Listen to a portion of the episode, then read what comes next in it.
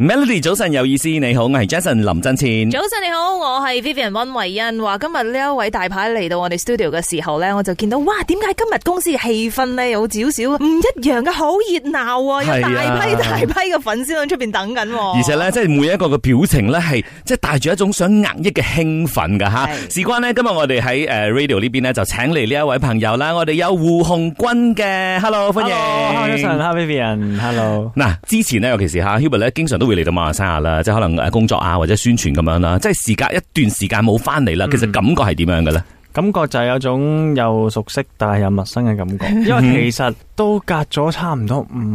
六年冇翻過嚟啦。嗯，係啊，所以一路都好掛住呢度嘅歌迷啦，同埋呢度嘅美食啦。嗯啊係啊係啊，今次應該會有多啲時間去周圍行下，周圍去食下嘢。哇，嗯哦咁好啦！我印象深刻嘅咧，就係應該係都係有五六年前嘅時間啦。嗰陣時係就有一個 Astro 嘅節目就叫做《升級健康》嘅。啊，咁係嗰啊。陣時記者會咧係啊就係我主持嘅，咁哦嗰陣時就係第一次啊見到阿 Hubert 啦。哇！現場咧，我同你講啲胡太咧係好多胡太咩？我唔記得咗，係啊我都唔記得咗嗰陣時，嗰陣時嘅 press con 係嘛？啊係啊我都唔好 press 記得 con press con 係，但係我記得個節目，係我記得個節目嗯係。嗱，所以咧，即係呢個互太效應咧，等陣黃君做完訪問之後，你出去你就會感受到噶啦，喺感個走廊 度。其實即係對於自己嗱，無論係唱歌方面咧，或者演戲方面咧，都得到咁多朋友嘅支持。其實啱啱出道嘅時候，肯定係唔知道自己會行成點樣噶啊嗯嘛，嗰、個星途。其實當初自己係帶住一個點樣嘅心情去開始你嘅演藝之路嘅咧？當初啊，其實都係抱住玩咯，嗯嗰阵时仲係讀緊書啦，咁啊又對於呢個行業其實係冇乜好大嘅認知，同埋其實唔會話有啲咩抱負噶。嗰阵时純粹覺得參加完比賽啊，然後又可以唱下歌，诶、又可以同啲即係識到好多唔同嘅人，咁就係抱住一個咁嘅心態咯。咁當然而家就唔同啦，因為你去喺呢個行業耐咗之後，你會知道自己係有個即係個身份啦。哼，嗯，自己亦都有個誒、呃、責任感啦，或者有啲目標幫自己定立咗啦。嗯咁、所以而家就一定唔係一開頭咁抱住玩玩下嘅心態，即係而家會好多嘢都會執着啲啊，認真啲啊，同埋好多嘢都會想花多啲時間去研究。嗯，雖然係啫，但係嗰陣時參加比賽嘅時候，係到邊一個時段嘅時候，你就覺得話，喂，真係唔係玩玩下噶咯誒、呃可能去到開始出自己歌嘅時候，喎，嗯，係啦，或者嗰陣時幫自己去籌備第一隻嘅專輯就嘅時係候。哇，嚟真噶啦，嗰種感覺就係，嗰阵时就覺得唔可以再係抱住一個係咯，即係玩嘅心態啦。有冇邊一方面咧，就係可能你之前诶未留意到嘅，或者你認知當中嘅娛樂圈，甚至乎係你話我自己錄碟啊、錄歌啊，擁有屬於自己一個歌曲，到真係發生嘅時候，有冇嗰種差別嘅一個印象咁樣嘅，差別啊，一個落咁差咁樣，可能以前會覺得做歌手就係中意唱歌嗯就得啦，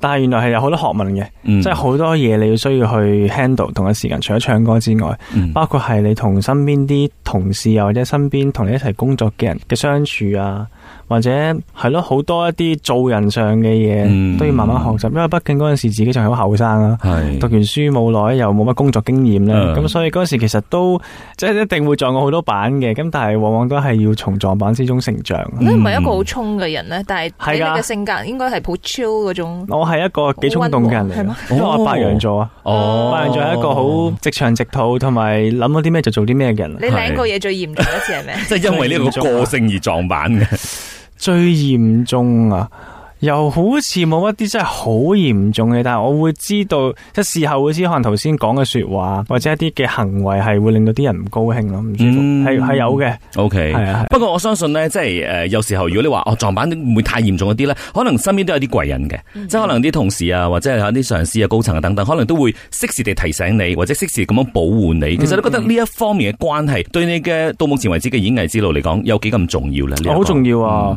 其實唔好話淨係呢個行業啦，即係每一個人，你身邊有好多一啲會提點你嘅嘅朋友啊，或者提點你嘅可能同事啊，其實係都會令到你可以行少啲冤枉路啦，嗯或者係撞少啲板啦。咁特別可能係我哋呢個行業係好講求交際啊。嗯係人際關係啊嘅嘅一個行業嘅時候，如果你身邊有一個好似有個老師咁樣，佢會喺你行錯路之前，佢可以俾多啲意見啊，俾多提點俾你，咁係一件好好嘅事。喺你演藝路上有冇呢一個人？其實你係想啊多謝佢啊咁樣嘅咧，你嘅貴人。其實好多出現，即係點講呢？即係佢冇話一個好 specific 一個人一路都喺身邊嘅，但係其實你只要係觀察多啲，或者你只要去個人感受多啲，你發覺其實可能好多人佢喺你身邊做咗好多，或者因為佢唔係直接想去教啲咩俾你，或者係同你講啲咩，但係你只要觀察佢哋嘅行為啊，觀察佢哋講嘅嘢，其實係你喺當中都會學到好多嘢咯。系啊，尤其是咧，即係身為後輩嘅話咧，可能都會多啲觀察下前輩，因為講嗯真，香港演藝圈咧有好多好犀利嘅前輩嘅，有冇邊一個係你非常之 look up to 嘅咧？誒、如果你講唱歌。嗯咁我以前細細個就即係讀緊書嘅時候就好中意張敬軒啦，嗯，係啦、咁其實我覺得好多嘅歌手到而家呢一刻都係我嘅 inspiration 嚟嘅，因為我會覺得佢哋有好多地方係好值得我學習啊。嗯除咗唱歌之外，就係佢哋好似啱啱所講啦，佢哋喺交際應酬或者係待人接物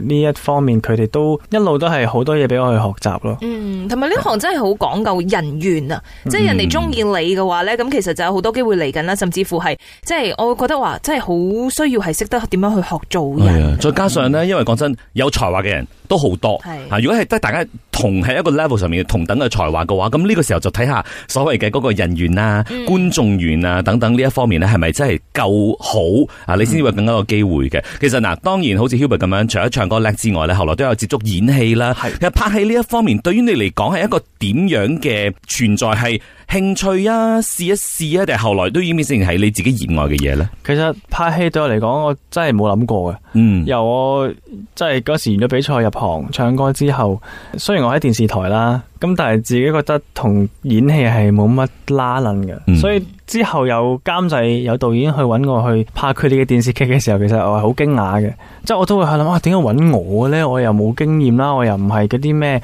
誒藝員訓練班出身啦，嗯係啦、咁但係嗰陣時就冇諗咁多啦，因為呢個問題係解答唔到噶嘛。嗯咁我就覺得啊唔緊要啦，咁既然佢哋揾我，我就試下啦咁啊。咁我會覺得喺演戲嘅過程入邊，一開頭都係抱住啊幾好玩啦，誒、幾有新鮮感啊嘅心態。但係慢慢，當然我唔係一個好叻嘅演員啊啦，或者我喺演技嘅呢方面誒、即係稱唔上有咩演技啦。但我會覺得喺拍劇嘅過程入邊呢，又係令到我去領悟到好多嘢嘅，或者係學到好多嘢嘅。嗯好似啱啱所講就係嗰個 teamwork 啦，因為我覺得喺一個電視劇或者一個演藝作品，佢由零到一百個過程入邊，其實係 involve 咗好多人嘅，好多台前幕後嘅人。嗯你點樣可以令到唔同嘅 parties 佢哋嘅合作係可以順利咧？或者你作為一個演員，作為一個幕前，點樣去可以令到個拍攝嘅過程可以 smooth 啲呢？即係呢個係同演技係另一樣嘢咯。嗯就好似啱啱我想講嘅嗰個做人嗰樣嘢啦，嗯即係呢個亦都係我諗係令到我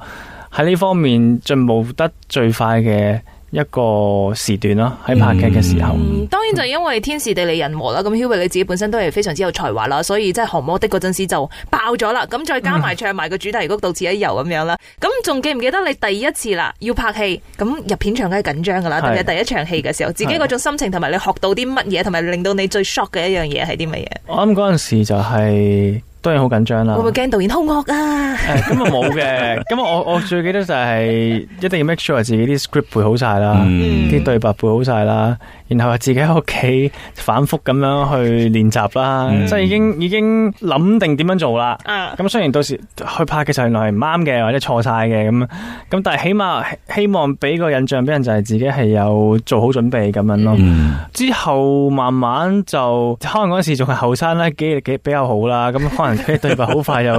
OK 記到嘅時候，我就嘗試真係去 enjoy 所謂嘅演戲呢樣嘢咯，即係嘗試下脱離嘅現實，做一啲同自己現實冇關嘅一啲嘢嘅時候，哎呀又幾好玩喎，同埋喺。同其他演員或者導演嘅交流，你會發覺其實即都幾 enjoy 大家不斷去 input 啲嘢，或者大家會有啲火花出現嘅時候嗯嘅嗰啲 moment，我覺得係幾精彩嘅。嗯，所以即係基本上係你慢慢摸熟咗啦，跟住咧慢慢放鬆，你嘅狀態係夠放鬆俾你去享受成個過程嘅時候，相信你嘅得就會越嚟越多咯。係係啊咁你最享受拍戲嘅邊一方面呢？咁一定係喺诶 action 之後，因為好多嘢都唔係話你諗定噶嘛，即係好多係當然你你有你嘅 script，你有之前諗定點樣去演繹，但係好多時真係 on cam 真係做嘅時候，你可以因應對手嘅反應啊，或者係當刻嘅情緒啊，真係會有轉變噶嘛。係而你嗰種轉變，對手又會俾翻反應你噶嘛。即係一啲好大家估唔到嘅一啲意外嘅驚喜，咁係咯，我會覺得呢樣嘢係最最好玩咯。嗯，尤其是可能遇到一啲誒對手咧，佢哋未必跟足對白噶嘛，有時候佢哋會忽然間哎有啲靈感就講咗一啲其他嘅嘢出嚟，咁你就要去 react 噶咯嗯冇喎。錯，你要接翻佢抌嘅嘢出嚟咯，即係你唔可以好死固固咁樣，淨係背熟你自己嘅 script 嗯。有啲對唔上噶嘛，可能佢係啊嘅反應。係啊你敢唔敢睇翻自己啲好似 cam 啊，翻去睇 cam 啊，定係我會出街睇㗎嘅。時候你都會睇？我我拍嘅每一場，如果時間允許嘅話，我都希望導演俾翻 playback 我睇。哦？我會嘅，因為我想睇下自己做成點，有啲咩地方要嗯改善。因為我我知道好多演員都有唔同嘅 style，有啲人唔睇嘅，嗯我係屬於想睇翻嘅嗰種咯。嗯，播出嘅時候睇唔睇啊？誒、睇下有冇時間，哦， 有時太忙啦吓，係啊因為有啲人可你必能追到晒噶嘛。啊，係有啲人可能佢會比較啊拍完就算噶啦，嗯有啲有啲係覺得啊，我唔想再睇翻，我哋就 move on 下一個新嘅戲咁樣嗯嘅。嗱，剛才講啊，Hubert 係一個白羊座，就比較衝動啲嘅。有冇睇呢一方面嘅性格係喺呢一個演藝嘅路上面，其實反而呢個衝動係幫到你嘅咧？哦，都有嘅，嗯即係好多時候你要做好多決定噶嘛。嗯，咁我會好相信 instinct 咯，即係有時有啲嘢啊，我覺得係咁就去啦，雖然未必啱嘅，嗯雖然可能之後會後悔嘅，咁但係亦都會省卻咗好多啲猶豫嘅時間咯，哦或者可能你因為猶豫做唔到決定而錯過咗嘅一啲機會，嗯，係啊咁你會唔會想要好似依家有好多嘅嗯嗰啲比賽類嘅，又或者唔同嘅 platform 噶啦？咁就可能要考下演技啊，即係啲好似嗯類似翻翻去演員訓練班嗰種咁。但係因為你已經係線上嘅歌手啊，同埋演員咁樣嘅，你白羊座敢唔敢去挑戰？你如果啦，真係有一個機會，有一個節目嚟到啦，揾你啦，嗯都冇話唔唔敢唔敢嘅，嗯係啊，我會覺得試下模仿，同埋唔得咪唔得咯，嗯即係 nothing to lose 噶嘛。但我會覺得唔好俾自己因為驚或者怕醜或者點樣嗯而錯過咗一啲，我覺得係俾自己學習同埋經歷或者係感受嘅一啲機會。係，我覺得呢個精神非常之正咁啊！至少你唔會令自己係活喺一個框框裏面咁樣。你唔好先去假設將會發生啲乜嘢事咁嗯係樣啊。，嗯衰咗咪衰咗咯，冇所謂嘅。因為依家咧嗱，誒，除咗香港之外，當然仲有好多唔同嘅一啲地方啊，係都會有唔同嘅一啲節目等等嘅。譬如話，我哋見到尤其是中國嗯啦，好多嘅一啲綜藝節目啊，都係非常之火嘅。咁啊，另外咧都有邀請好多嘅香港人去參與嘅。咁啊、嗯譬如話啲競技類㗎，一齊去比賽咩誒呃 OK，OK 披荊斬棘嗰有啲啊。邊一個比賽 啦？你喺電視前面你睇咗時候，你覺得話哇，如果我喺 OK 喎嗰度嘅話，應該好正，應該好玩好喎。多啊有冇其中一個節目可以同我哋分享？其實好多啲內地嘅，譬如音樂綜藝節目啦，嗯因為而家都好多啦。係啊或者係啲真人 show 嘅節目啦，係因為其實我喺幾個月前都有參加過一個內地嘅一個綜藝節目嘅，嗯都係玩遊戲啊，嗯做一啲 task 啊咁樣。咁我覺得好玩嘅地方係，因為通常呢啲節目係冇 script 噶嘛，你係係真係做緊自己噶嘛。係咁我就可以好肆無忌憚咁樣去隨住嗰下想講咩就講咩，想做咩就做咩。嗯咁同埋我本身係一個都幾錯唔定嘅人嚟嘅，咁所以呢啲節目就好啱我去係咯，去去可以唔跟住規則咁樣去做自己想做嘅嘢。你覺得你自己會係邊一派？因為有啲咧就係可能誒顏值派有顏值派啦，咁誒即係搞笑嘅有嗯我絕對我絕對唔係啦搞笑你係你係邊一派啊我我覺得我係啊你。貢獻咗啲咩咧？for 呢個節係目誒啊嚇，你呃我嘅會效我果覺。得我係屬於搞搞事派，搞事派啊搞！屎棍啊！你係啊，搞事嘅，係啊，係啊，即係我係嗰啲唯恐天下不亂嗰啲人，係 哇，啊，呢啲係節目組最中意㗎係啊，同啦我。一樣 啊！同類型嘅，啊即係呢個係係點樣咧？即係錯唔定，因為誒一定係想見到啲嘢發生，定係係係啊好自然嘅一個反應嚟嘅。我又唔會好刻意嘅喎啊哈但係我會好驚悶咯。哦，係啊，即係如果大家喺度好好正經，好正經啊話傾偈，我就覺得唔係好搞掂，啊哈咁我就會 整啲嘢出嚟，等大家嚇刺激下大家，令到啊哈氣氛可以個 vibe 可以再 chill 啲咁樣。所以喺你朋友圈當中，其實你都係其中一個中意搞事嘅人嚟嘅。都係嘅，我都係氣氛組組氣氛擔當長啊咯哦，係啊係啊係啊係啊。因為大家識得阿胡鴻鈞呢，都係透過誒銀幕啊，透過歌曲啊，透過戲劇咁樣啦。私底下嘅你同即係鏡頭上嘅你，有啲人嘅落差係比較大啲噶嗯嘛，即係可能鏡頭上好活潑或者好搞笑，但係佢私底下可能會好靜態。你嘅嗰個差別大唔大咧？其你覺實得我覺得唔係好大，同埋再加上而家即係科技咁發達啦，係好多啲咩直播啊，好嗯多呢啲，你有好多機會可以令到啲觀眾可以同你有接觸嘅時候，其實就冇話咩上鏡嗯同唔上鏡嘅分別，話好大嘅一樣嘢出現咯。我覺得嗯因為依同家係啱啱嗯調適咗，定係因為出道嘅時候一一一二年咁樣啊嘛？咁嗰陣時可能就冇而家係更加 chill 嘅，即係咁哦我中意開個直自在播嘅我就開個直嗯播咁係樣。啊係咁嗰陣時又因為新人啦，係咁，當然啦，係會會即係會驚講錯嘢啊，嗯或者做錯嘢嘅。嗰陣時的確係好多嘢都會官方啲啊，嗯或者係咯，即係冇咁真實咯。嗯，係會唔會有啲人哋俾你嘅既定嘅印象？其實你覺得，誒，我唔係咁嘅，其實我好想打破呢樣嘢。有冇啲即係說話想同觀眾或者聽眾講？嗯首先就我唔斯文噶啦，其實一 啲都。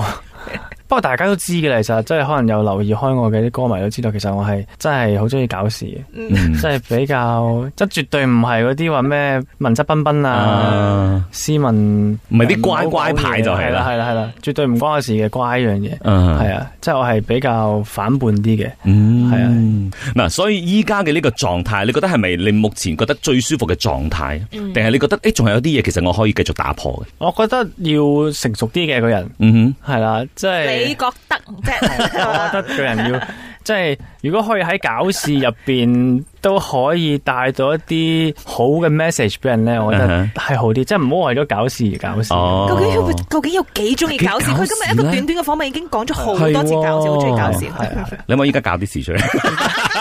而家唔得，而家有鏡頭喺度，係啊係啊，所以就之後就可以。 O K O K，係嗱剛才講嘛，即係你覺得話啊，可以再成熟啲嘅，嗱覺得還覺得，好似平時我哋覺得啊、我哋自己都有時有啲懶啊，但係咧我哋未必會去作出改變嘅喎。係咁你會唔會作出改變呢？既然你有咁啊樣嘅覺誒得嘅話改變緊啦，我覺得自己都，嗯哼因為都年紀越嚟越大啦，入咗行嘅時間又越嚟越耐啦，開始會多咗好多一啲自己俾自己嘅啲責任啊。嗯係啊，特別係啲歌迷，即係你會知道啊，身邊有一一班人係會留意自己嘅時候，咁就會希望自己嘅一啲行為啊，或者自己一啲歌入邊啊，嗯可以帶到一啲好嘅 message 俾大家。嗯係啊咯，以前唱歌冇咁多嘢諗噶嘛，覺得啊，中意唱歌就唱歌。係好純粹噶嘛。係啊，但係而家就就會希望自己嘅作品或者自己嘅 as 一個人係有啲即係 positive 嘅 influence 可以俾到個嗯社會咁樣。嗯我諗到三個字啊，大個仔嗯啊。係啊，跟住老懷安慰不斷點頭。嗱咁啊，接住落嚟咧，當然咧，每一個藝人啊，都會有自己嘅一啲目標想達到噶嘛。係即係無論係唱歌或者係演戲方面，咁啊，Hubert 嘅係點樣呢？我嘅目標首先就係、因為我最近就簽咗新公司啦，就加入咗 Sony 啦，嗯，即係內地嘅 Sony，咁就誒、呃我嘅第一隻嘅國語嘅專輯都推出嗯啦，咁希望大家會喜歡啦。之後都會陸續繼續去錄歌啦，嗯咁、我自己就希望喺，因為其實我都算係轉變咗一個環境去發展自己嘅事業啦，嗯所以希望嚟緊嘅 path 可以係順利啦，即係對我嚟講係新嘅挑戰、新嘅嘗試，但係好似啱啱我所講啦，真係 nothing to lose 嘅對我嚟講。嗯即係離開一個舒適嘅環境，誒、呃要去一個新嘅地方去嘗試，我會其實興奮嘅，或者都充滿咗好多期待嘅，即係嗯我會覺得，不論最後嘅結果好定唔好，我覺得當中都一定會令到我好多得着咯。嗯係啊，咁我希望就係係咯，繼續保持住呢一個唔怕死嘅心態啦，繼續去勇往直前咁樣。嗯，戲劇嗰方面咧，會唔會有啲 plan 啊？定係接住落嚟有啲咩 upcoming 嘅 project？戲劇都有嘅，係啦，啊不過的確唔係個最 main 嘅 focus 啊。嗯，係啊。 OK，所以大家期待一下啦吓，同埋接住落嚟嘅動向吓。所以今日喺 Melody 掌聲有請咧，非常之多謝 Hubert 啦。我相信嗱，對於一啲人嚟講話我好熟悉佢，但係咧對於我哋嚟講，誒好似同之前嘅印象有少少唔一樣嘅喎，所以咧係一個同埋誒全新嘅一個感受。唔同咗啦係啊係啊，不過我覺得係好玩嘅，係嗯係係會更加豐富啲嘅吓。OK，多謝 Hubert，thank Thank you you。 Thank you